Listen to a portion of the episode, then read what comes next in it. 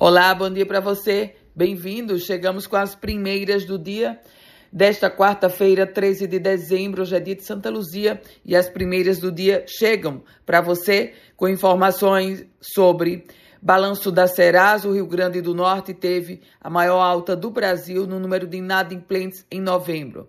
Neste mês, o reajuste foi 3,1% no número de inadimplentes. E hoje, 1 milhão 170 mil pessoas aqui do estado do Potiguar, eles têm alguma pendência, alguma dívida.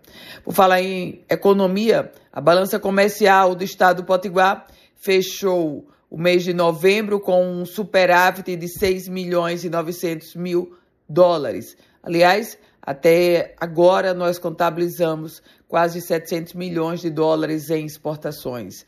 Problema na política, porque o presidente do PSDB em Natal, vereador Cláudio Araújo, disse que o ex-deputado Valber Júnior, presidente do Cidadania, não fala pela federação, federação que é PSDB Cidadania.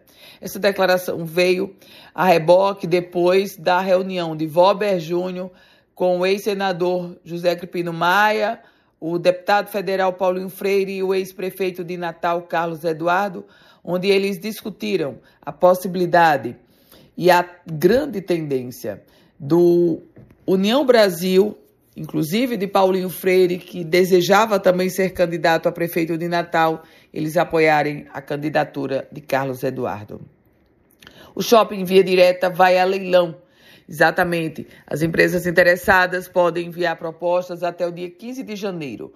O lance mínimo, 54 milhões e 400 mil reais. Shopping Via Direta, que acumula dívidas com a União, com o governo federal, e essas dívidas estão sendo executadas.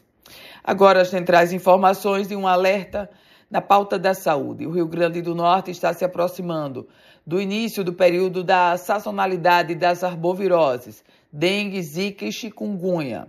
E a Secretaria Estadual de Saúde alerta para o aumento desses casos da doença e da importância da população combater, claro, o mosquito Aedes aegypti.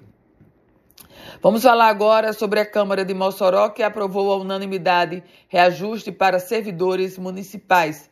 Aquele projeto enviado pelo prefeito Alisson Bezerra foi aprovado lá na Casa Legislativa Mossoroense.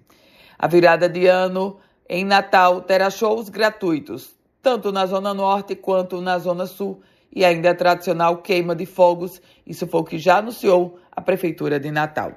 Com as primeiras notícias do dia, Ana Ruth Dantas. Produtivo dia para você. Quer compartilhar esse boletim? Fique à vontade. E para começar a receber, envie uma mensagem no meu WhatsApp, que é o 98716 8787.